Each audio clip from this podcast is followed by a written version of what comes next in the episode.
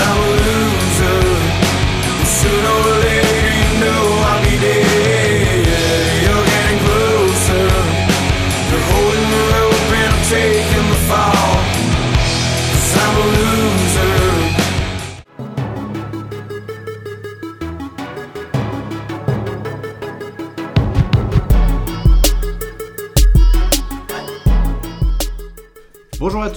Sur Only a Giant Podcast. Moi c'est Plax. Les Giants sont la pire équipe de NFL. Défaite 34-10 contre les Eagles.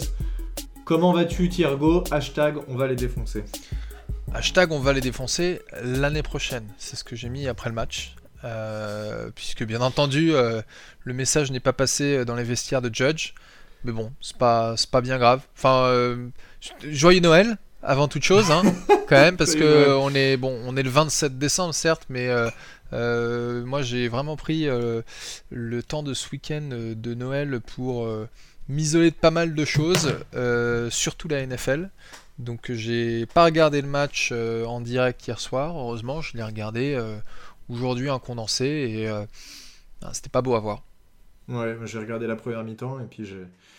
À un moment, j'ai dit, ouais, c'est juste plus possible. De toute façon, le match est... En plus, le match était pourri des deux côtés sur la première mi-temps. On va en parler, programme, donc on va parler du match euh, Eagles-Giants évidemment. Ensuite, on parlera de la rumeur et des, différents journalistes qui ont dit que Judge et Daniel Jones allaient être reconduits, que c'était déjà vendu et qu'ils allaient être reconduits l'année prochaine. Et ensuite, on parlera de vos questions. Euh, vous nous avez posé, enfin, on vous a demandé sur Twitter. Euh, vos, si vous aviez des idées de sujets, puisqu'on n'a pas envie de parler de ce match-là pendant des heures, évidemment, on va pas s'éterniser. Euh, euh, et, vous avez posé quelques questions, donc on reviendra dessus et on va en parler. Euh, juste avant ça, comme d'habitude, le Patreon. Sachez que ceux qui sont actuellement sponsors sur le Patreon, donc Guillaume D, Victor Roulier, Fricazoïde, Vincent et Quentin, eh bien on, on, vous remercie beaucoup et vous serez au Hall of Fame de nos Patreonneurs puisque vous, auriez été, vous aurez été là pendant les pires moments de l'histoire des Giants et donc euh, on se souviendra de vous, l'histoire se souviendra de vous.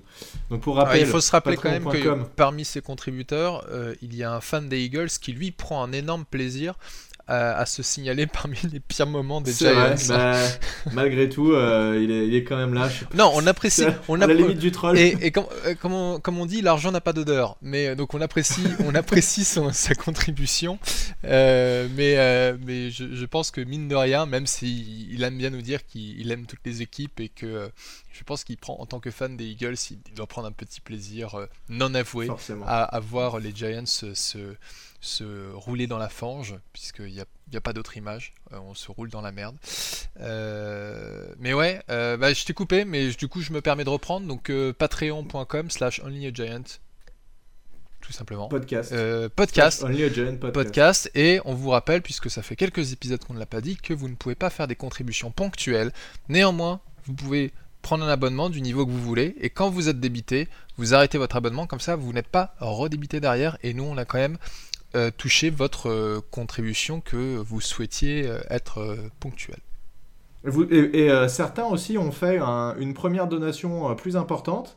Comme ça, ils toucheront les. Quand on fera les envois, il faut toujours que je le fasse, mais quand on fera les envois des, des, des contributions. C'est quoi Non, des, avantages, en fait, qui sont proposés suivant les différents niveaux. bah, vous les aurez pour le premier mois, et ensuite, ils ont diminué, ils sont repassés à l'abonnement le, le, plus bas, et donc ils continuent comme ça à, soutenir le podcast malgré tout et, euh, le Twitter New York Giants France. Euh, merci à vous, le lien est dans la description de la vidéo, évidemment. Alors, ce match contre les Eagles, défaite 34 à 10, on va pas s'éterniser puisqu'il n'y a pas grand chose à dire. Le résumé, c'est comme à peu près tous les matchs, et puis on a commencé à en parler un tout petit peu, et je t'ai dit que j'étais pas trop d'accord sur un point, on va en parler, mais c'est comme tous les matchs jusque-là, c'est euh, une attaque qui ne fait rien, qui est complètement amorphe, et une défense qui tient le match tant qu'elle peut le tenir, jusqu'à ce que ça finisse par craquer. Il y avait 3-3 à la mi-temps, les deux attaques étaient complètement ridicules, et finalement on a fini par, euh, par sombrer en deuxième mi-temps, et l'attaque qui met un, touchdown avec Mike Lennon en toute fin de match. Ce qu'on va retenir, c'est que, euh, eh bien, on a vu From qui euh, a été incapable de faire quoi que ce soit, pas du tout à l'aise dans la poche, qui sent pas du tout la pression venir ni à droite ni à gauche, qui se fait contrer euh, la moitié de ses passes et à chaque fois ça a fait des, vieilles pizzas au milieu du terrain. Ça a été intercepté une seule fois, il a eu de la chance, presque, que ce soit qu'une seule fois. Euh, et ensuite McGladden qui rentre, qui fait un match À la moyen, hauteur de mais- McLennan. Ouais, mais quand même mieux que ce que fait Jake Fromm. Enfin, on voit que le mec a un peu plus d'expérience et qu'il sait un peu mieux euh, gérer son attaque et qu'il a déjà joué en NFL. Malgré tout, ça reste très faiblard. Euh, il met 93 yards sur 17 passes complétées sur 27. Jake Fromm, juste pour rigoler, hein, il fait 6 passes complétées sur 17, 25 yards. Non, Ouais. mais incroyable, 25 yards. Alors, faut quand même, faut quand même signaler quelque chose parce que euh, début du match, Jake Fromm avait énormément de pression, mais au même titre que euh, euh, que, que les matchs précédents, hein, et, et, euh, et pas et, et- et, et, euh, Glennon n'a pas vraiment eu la même pression quand il a pris le relais parce que au début du match, le right tackle titulaire c'était Matt Pertz qui a joué 11 snaps.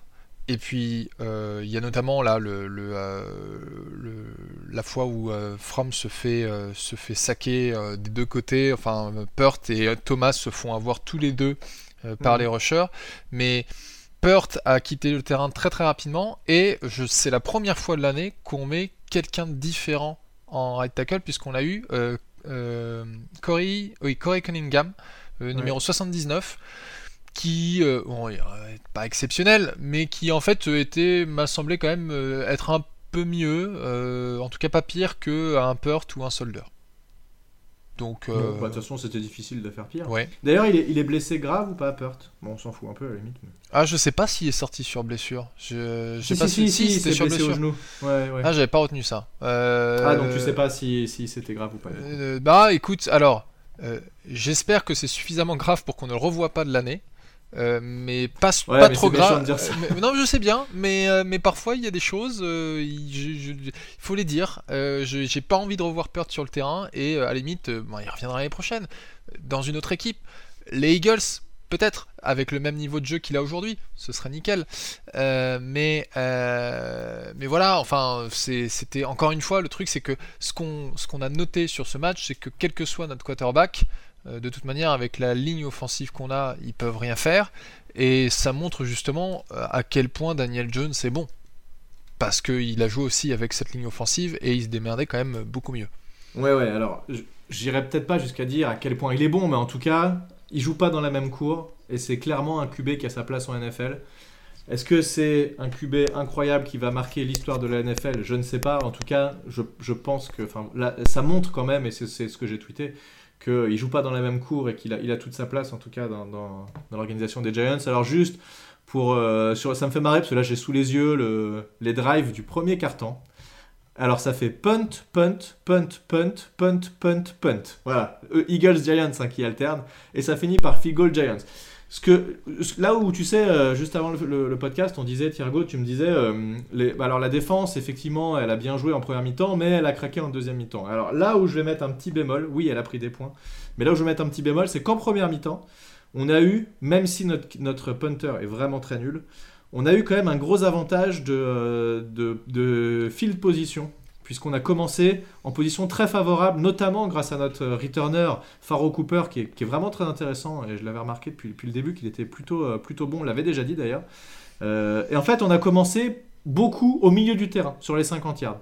Par contre, la tendance s'est vraiment inversée en deuxième mi-temps, où on a commencé plus loin, et les Eagles ont beaucoup mieux commencé, avec des punts qui ont été mieux retournés, avec notamment une interception, puisque le premier touchdown qu'on prend, c'est une interception de Jake Fromm, où, du coup leur drive des Eagles commence sur nos 20 yards, donc ils marquent un TD, bravo, ils ont réussi à parcourir 20 yards, félicitations les Eagles, et il y a un pick six. Donc l'un dans l'autre, on a, moi j'ai j'ai quand même trouvé que encore une fois la défense s'était vraiment battue jusqu'au bout, et, euh, et que forcément, en fait cette attaque, elle, est, elle nous aide pas du tout, mais au contraire, elle met en plus des bâtons dans les roues à la défense. Et on a l'impression que la défense est à chier parce qu'elle prend des points, on en prend 34. Mais il y a une partie qui est un pick six, il y a une partie qui est, il commence sur nos 20 yards. Enfin voilà, tu vois, c'est là où je mets le petit bémol. Alors, de- je trouve pas qu'ils ont craqué non plus, mais il y a rien qui est fait pour les aider. juste pour clarifier, à aucun moment je t'ai dit qu'elle était à chier. hein. Euh, Non, mais t'as dit qu'elle avait été moins bonne en Bah, deuxième mi-temps et qu'elle avait oui, craqué en oui, quand tu prends, et je, je suis désolé, hein, euh, pick 6 ou pas pick 6, te- allez, on enlève le pick 6 à la limite. Euh, quand tu prends 24 points en une mi-temps, on peut pas dire que ta prestation soit glorieuse. Non mais t'es d'accord que quand tu Non, mais oui, le de non, l'équipe non, adverse mais bien sûr, tes 20 mais- en fait, tout de suite c'est un peu plus Non, dur. mais euh, et surtout, euh, j'ai j'ai dit juste un mot en disant elle a été moins bonne en deuxième mi-temps.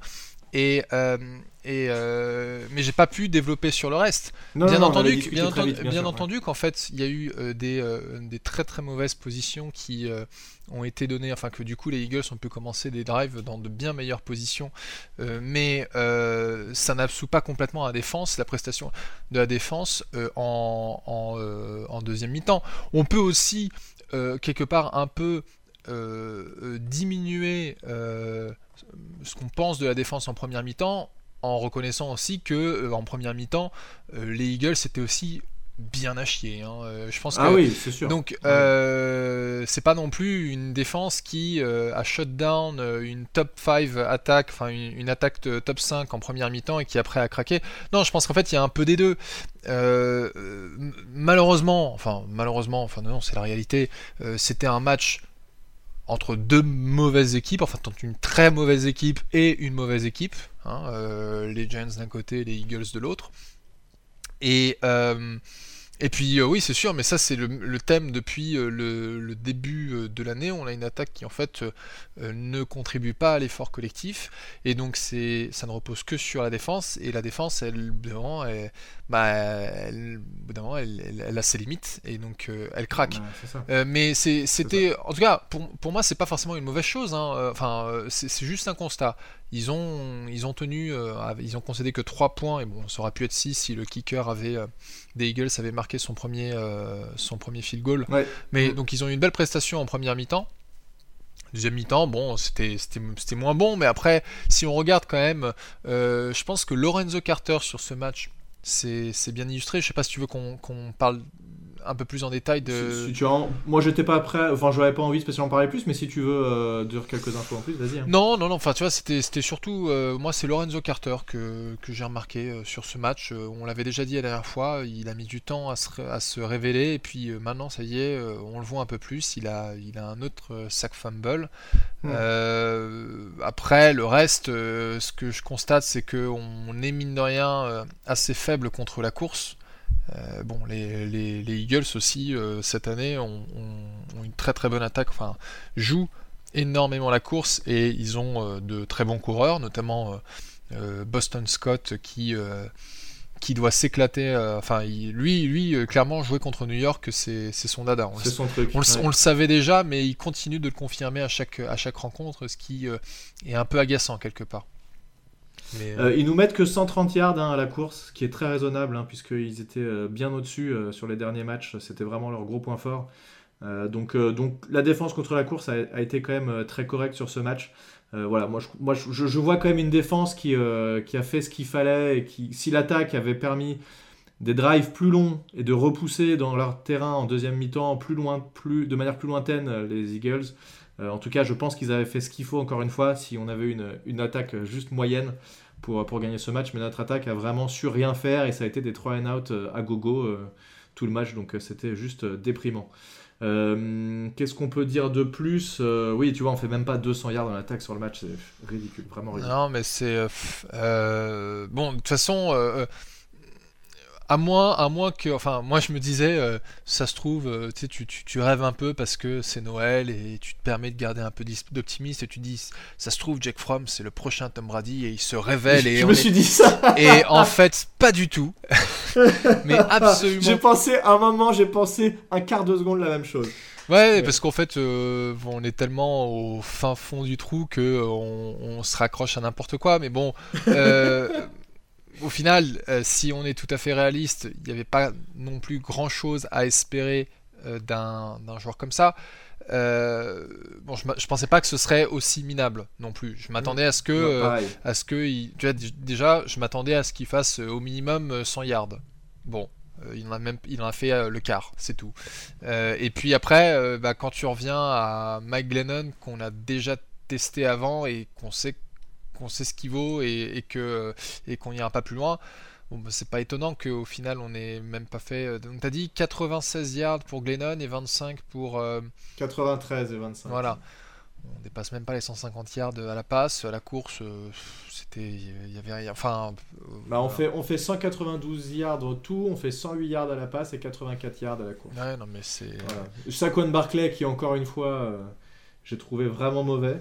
Euh, d'ailleurs, qui en toute fin de match, alors ça, on a fait tourner en fin de match, hein, quand le match était complètement perdu. Devontae Booker et, euh, et Elijah Penny ont joué beaucoup plus que, que Saquon Barclay qui ne jouait plus du tout. Mais je crois qu'il s'est un peu blessé d'ailleurs pendant le match Saquon Barclay, donc euh, ils l'ont pas fait jouer. Mais tu vois, il fait 15 courses, 32 yards, 2,1 euh, yards de moyenne par course, enfin c'est ridicule. Devontae Booker, il fait 6 courses, 27 yards, 4,5 yards par portée. Il, va, on l'a déjà dit, mais il va droit au but, il emmène un joueur, il, fonce dans un joueur, il l'emmène avec lui pour gagner un yard ou deux en plus. Saquon Barclay, c'est de la perte de terrain euh, constamment. Alors oui, il n'est pas aidé par la O-line, mais il n'y a qu'avec ce joueur-là qu'on voit ça. Donc c'est quand même carrément, il y a un problème. Euh, sinon, le reste, il n'y a pas grand chose à dire. Euh, Kadarius 4 réceptions, 28 yards. Kenny Golladay, 3 réceptions, 22 yards. Enfin, voilà. Devontae Booker, 4 réceptions, 19 yards. Bon, c'était un match euh, vraiment minable de chez minable. Je ne sais pas si j'ai déjà vu un match aussi pourri et aussi faible en attaque euh, depuis très très longtemps. Euh, donc c'est clair que Joe Judge l'a dit, hein, il a dit il faut que l'attaque aide la défense à un moment donné parce que c'est pas possible. C'est complementary football, euh, ça doit jouer bien des deux côtés du, terrain et même des trois côtés puisque euh, il y a aussi les special teams et à part à part notre kicker, notre punter, on l'a déjà dit, hein, mais vu le prix qu'il est payé, il les vaut pas du tout, mais vraiment pas du tout. Donc voilà, je, rien de plus à dire. Ah si, quand même, petite remarque en tout début de match, sur le, le kick-off return, en tout début de match, le returner des Eagles qui lâche le ballon, euh, qui est recouvert par euh, les Eagles. Sur le premier drive, interception qui finalement, après, euh, après avoir été revue par les arbitres, la, décision a été changée. C'est finalement pas une interception. Et sur le drive suivant, Lorenzo Carter qui fait un strip sack sur Hurt et le ballon encore une fois recouvert par les Eagles. Donc il y a eu trois faits de jeu en tout tout début de match qui auraient pu vraiment changer la physionomie du match, mais ça n'a pas été dans notre sens. Voilà, c'est. Non, il n'y a, a, pas de on en parlait aussi l'autre jour, hein. il n'y a, a, pas de réussite euh, chez les Giants. Euh, on, est, euh, on est une équipe qui n'est pas capable de saisir les opportunités quand elles se présentent. à partir de là, enfin, on va faire que se répéter. Hein, tout ce que, je pense que si on faisait une compilation de tout ce qu'on a dit depuis le début de saison et même la saison précédente et peut-être un peu les quatre saisons d'avant, c'est euh, c'est déprimant. Hein. C'est franchement. Non, non. tout à fait. Je, comprends qu'Eli Manning a décidé de prendre sa retraite en se, dit, en se disant il n'y a plus rien à faire. Il aurait même pu la prendre un peu plus tôt s'il en avait envie. Mais, euh, exactement.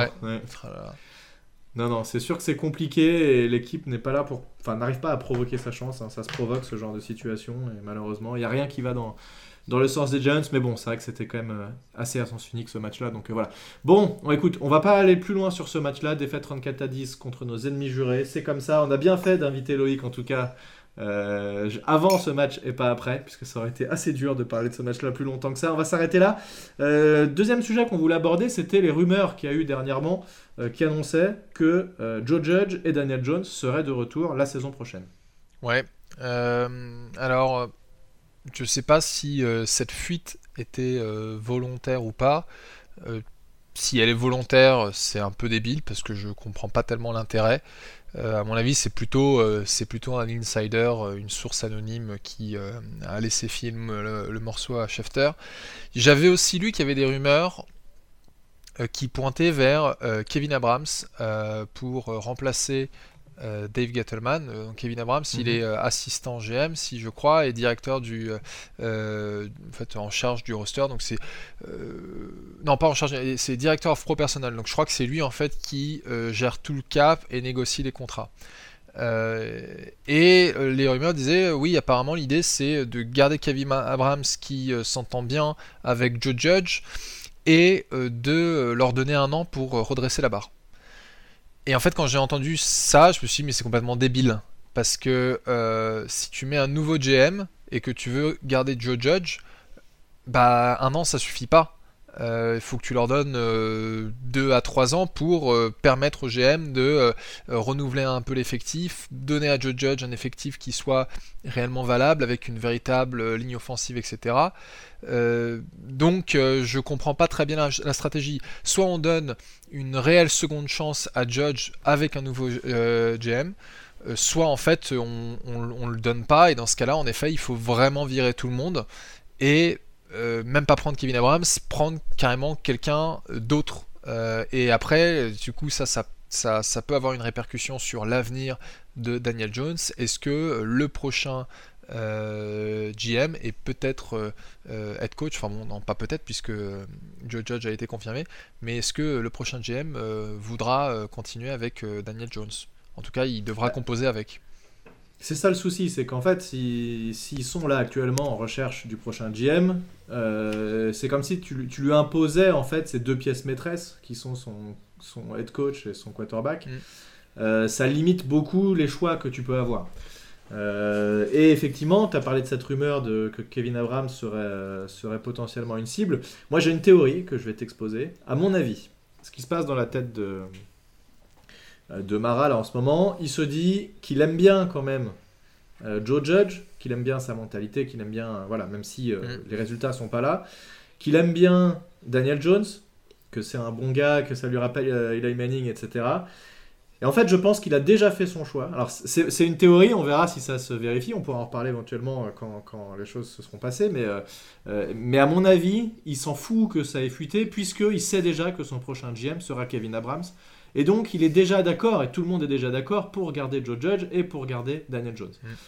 Et effectivement, ce serait très possible, en fait, qu'il tente une semi-continuité, c'est-à-dire ne pas tout de suite renverser toute la table et dire au revoir tout le monde, on, euh, rebalaye de nouveau euh, tous les coachs, tout le staff et on recommence tout à zéro et on a un nouveau GM qui vire tout le monde et qui recommence enfin, avec les joueurs qu'il a envie, mais plutôt qu'ils se disent on va tenter de changer 2-3 pièces maîtresses, c'est-à-dire un offensive coordinateur, c'est-à-dire un GM, en espérant une très bonne draft, puisque à l'heure actuelle on est quand même avec un salary cap très compliqué, puisqu'on a, on était un peu all-in hein, sur cette année avec euh, des joueurs qu'on a signés, des, euh, stars qu'on a fait signer euh, à des prix, à des prix d'or. Et donc on compte sur une très bonne draft pour rééquilibrer ce qu'il peut avoir comme problème attaque, notamment sur la O-line. Et, essayer de faire une saison plus complète l'année prochaine, en tout cas beaucoup plus euh, normal pour une équipe de NFL et pas, pas catastrophique comme ce qu'on a pu voir sur les dernières années. Donc ça c'est ma théorie. Euh, on, fait, euh, on signe Kevin Abrams, on garde Joe Judge, on garde Daniel Jones et on change éventuellement le, quelques coachs, dont le, coordinateur offensif. Et si ça va pas, on leur donne un an. Si ça va pas, là pour le coup, on répond plus de rien et tout le monde est potentiellement sur la série. Ouais, ouais. Alors après, le problème de ça, ça, peut se tenir. J'ai l'impression que ça peut se tenir. Après. Non, non, non, c'est tout à fait probable hein, ce scénario euh, et, ça se comprend. Enfin, on, peut, on peut comprendre la logique qu'il y a derrière. Pas forcément y souscrire, mais on peut la comprendre. Mais euh, euh, le seul problème que je vois, c'est qu'au final, depuis la fin de l'ère Tom Coughlin, il n'y a eu que de la semi-continuité quand tu y réfléchis. Tom Coughlin part, c'est Jerry Reese qui est GM. On prend comme head coach ben McAdoo. Ça fonctionne pas, on dégage McAdoo et, ben, euh, euh, et, Jerry Reese, et on prend qui comme GM un ancien membre du front office des Giants, qui était euh, Dave Gettleman, qui travaillait, il me semble d'ailleurs, au poste de Kevin Abrams aujourd'hui, comme directeur de pro personnel. Ce sera revérifié, mais il me semble que c'était ça. Il était dans ce poste-là avant de rejoindre les Carolina Panthers. donc Gettleman arrive, je vais prendre des Hogmolies, etc on essaie avec Shermer, Shermer, euh, le charisme d'une huître, euh, ça ne fonctionne pas. Et, euh, en fait, bah, du coup, on, rebat les cartes et on tombe sur Joe Judge. ce dont j'ai peur, c'est au final, moi,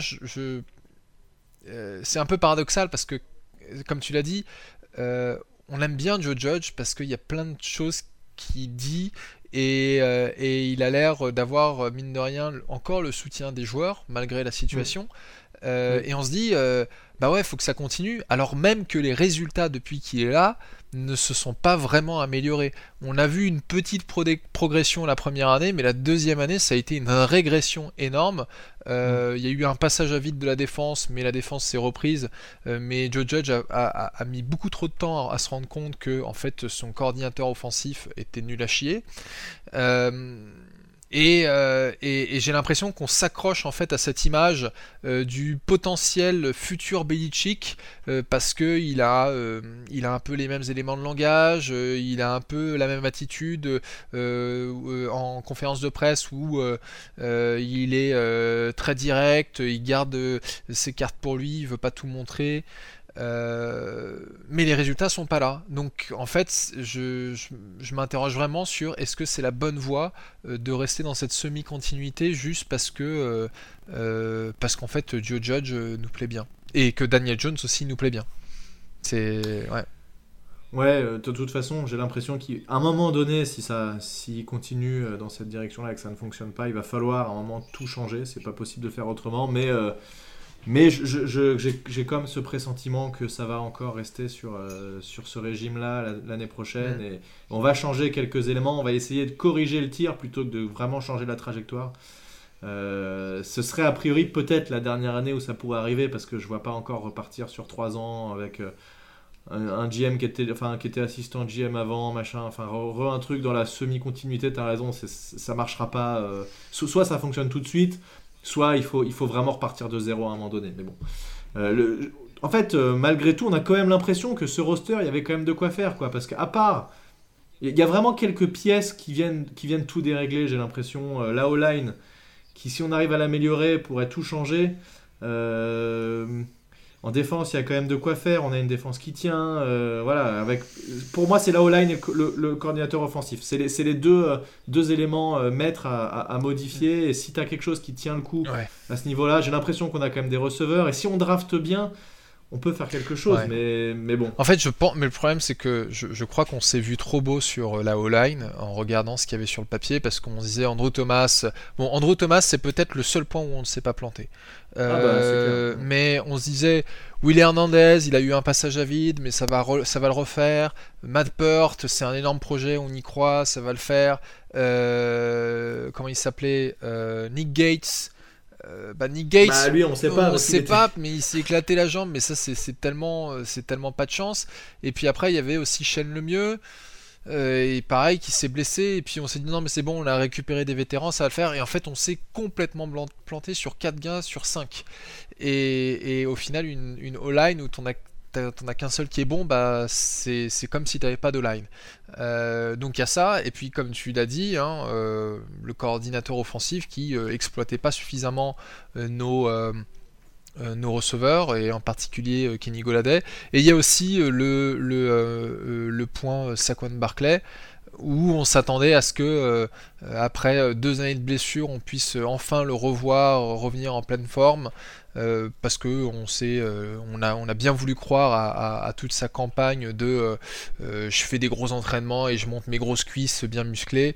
non mais tu te rappelles de cette énorme photo bah, Bien sûr, bah oui oui, mais il y en avait plein des comme ça. On a vu ces belles grosses cuisses là effectivement, mais mais ces cuisses là elles font plus grand chose. voilà. elles sont blessées tout le temps surtout. Et donc en fait, je pense qu'il y avait des choses sur le papier où on avait raison d'être enthousiaste. la défense, les receveurs, Daniel Jones. Euh, et aussi euh, Andrew Thomas. Et après, il y a les autres éléments où euh, moi je sais que j'ai mis beaucoup de temps à, passer, à, dire ok, Garrett, il n'y a rien à en tirer. Mais. Mais bon, voilà, donc c'est pour l'année, enfin, ça nous fait quand même un sacré chantier hein, pour l'année prochaine. Refaire une line, c'est pas un truc que tu fais en un an. Non, euh, alors après la O-line, on va avoir des retours de blessures. C'est vrai, encore une fois, hein, que ça nous a vraiment pas aidé. Que si la O-line titulaire avait pu être euh, en bonne santé, forcément, ou alors un, blessé, mais là on en a quand même eu beaucoup. Ça a été un peu, rappelle-toi, le début de saison, c'était un peu la course pour aller chercher des remplaçants à droite à gauche qui pouvaient un peu tenir la baraque. Euh, là, tu sens déjà quand tu es, es à courir après les remplaçants ou les mecs qui ont été abandonnés par leurs équipes pour pour essayer de combler les trous que tu as dans ta O-line parce qu'en remplaçant, tu n'avais rien du tout. Euh, ça, c'est problématique. Je pense que notre O-line aurait pu être correct s'il y avait eu zéro blessure. Euh, maintenant, les, backups étaient tellement nuls que, euh, en fait, il n'y a rien à en tirer et c'est très compliqué. Donc, on a heureusement deux hauts pics qui, qui, on l'espère tous, seront utilisés. Enfin, on espère au moins que les, sur les trois pics qu'on a au premier et deuxième tour, il y en aura au moins deux utilisés sur la O-line. Euh, il faut reconstruire cette O-line. Et, pour moi, hein, je l'avais déjà dit, mais l'erreur en fait qu'a fait Gettleman, c'est qu'il s'est retrouvé coincé à un moment où il n'avait pas encore réussi à reconstruire une O-line solide avec des backups solides. Et il a été obligé d'aller all-in en allant signer des, playmakers, alors qu'en fait, le travail de fond n'était pas fait. Donc, euh, c'est comme si tes fondations de ta maison n'étaient pas correctes, mais tu as le client qui arrive et qui te dit Bon, bah maintenant, je voudrais bien que tu finisses ma maison. Et donc, tu te dis Bon, bah allez, on n'a pas le temps de finir les fondations, on va quand même mettre euh, les briques et on va mettre la toiture. Alors, et puis, au final, tout s'écroule parce que. Parce que bah, tes fondations sont pas bonnes. Elle est vachement bien, mon analogie. Ouais, ouais, c'est exactement ce que je me disais. Mais je j'ai pas voulu t'interrompre. et puis je me suis demandé quand est-ce que ça allait se terminer. voilà, et demain on vous fera la même analogie euh, avec euh, une voiture. Hein, euh.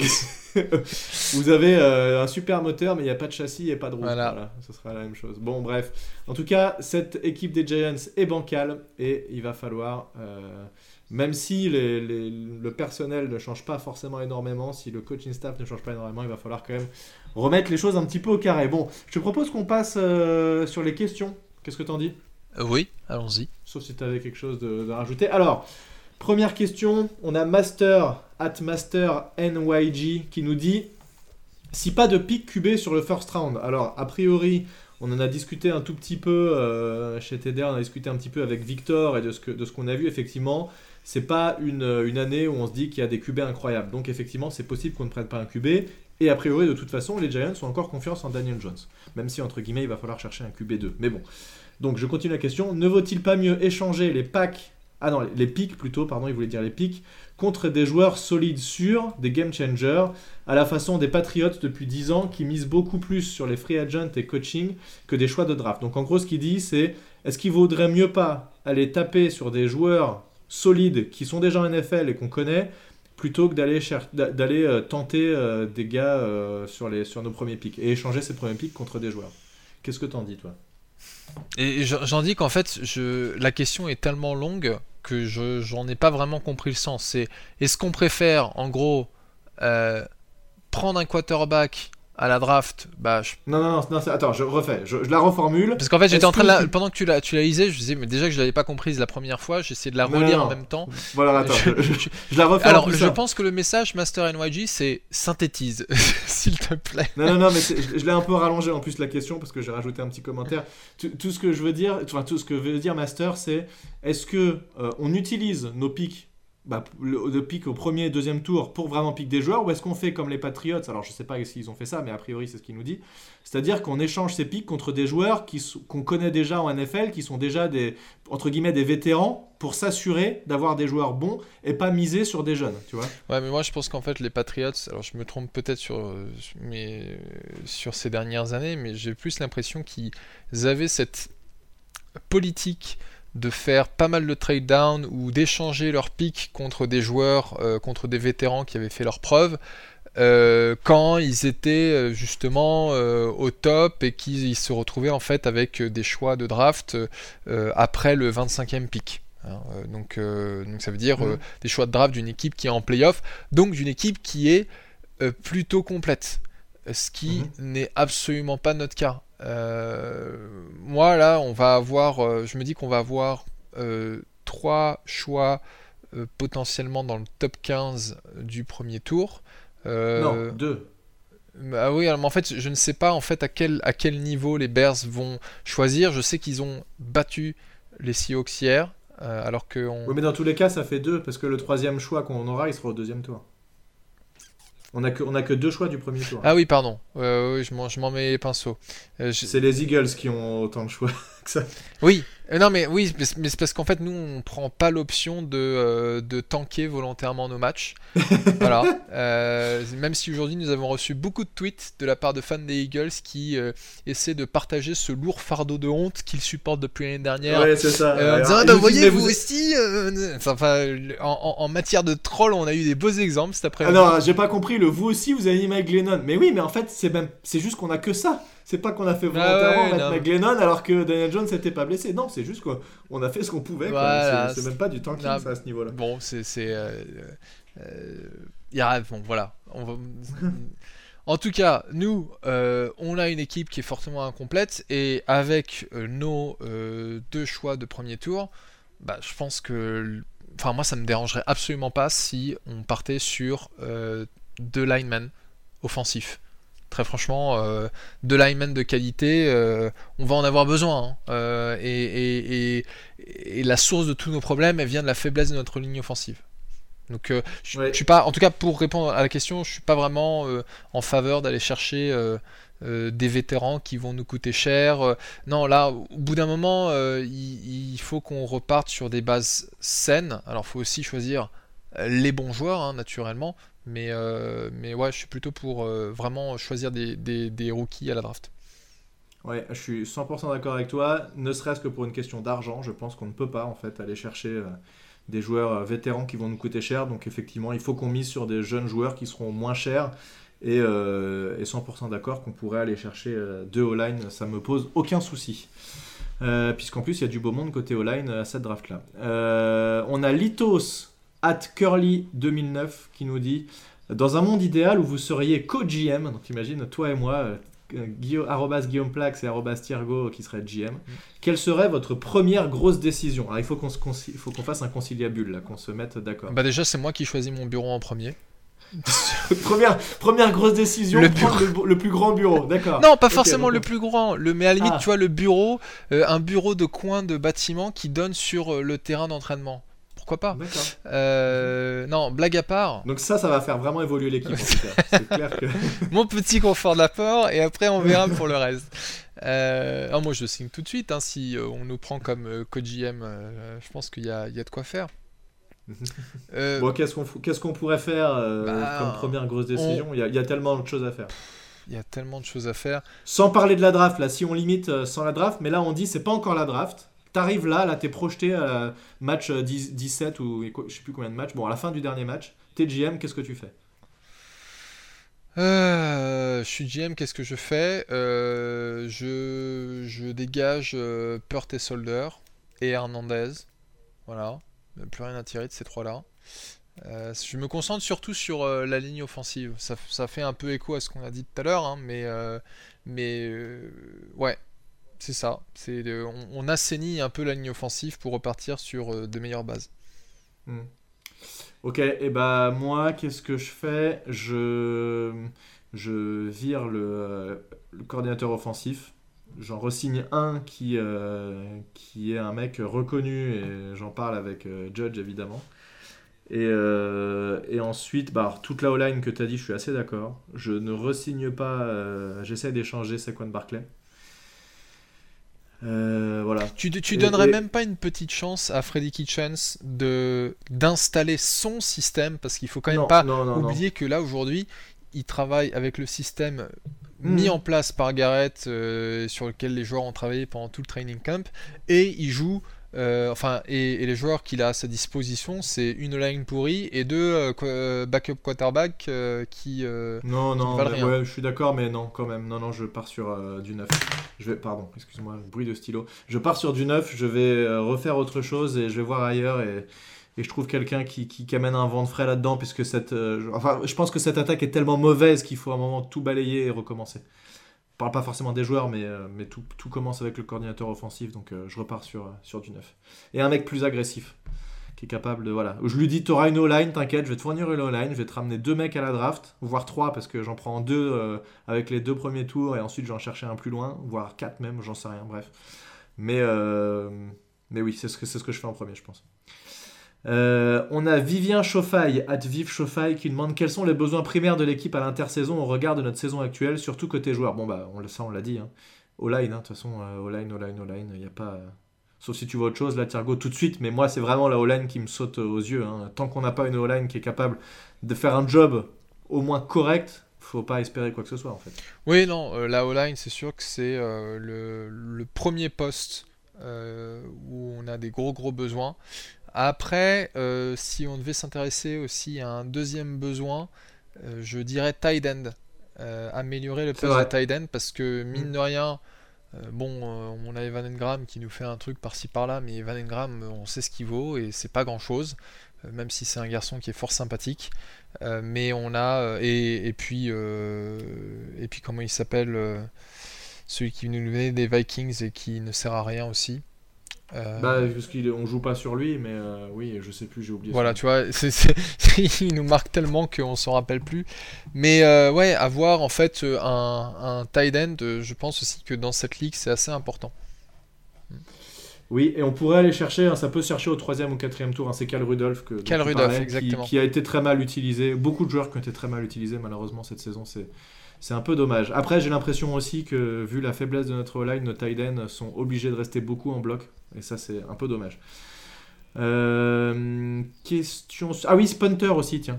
Parce que ça, ça me paraît important, notre punter. C'est bête, hein, mais quand t'as pas un bon punter, malheureusement, c'est compliqué. Euh, question suivante. Alors, on a Nick, Nick VDBG, qui pose plusieurs questions. Euh, staff idéal, roster idéal pour attaquer la saison prochaine? Bon, on en a parlé un petit peu. qui faut-il starter cette saison? From ou Glennon Bon, en gros, il parle pour les matchs suivants. Donc, il nous donne deux choix. From ou Glennon en QB et pour les running backs, Barclay ou Booker. Qu'est-ce que tu choisis là pour le reste de la saison? Je vais quand même partir sur From. Euh, histoire de.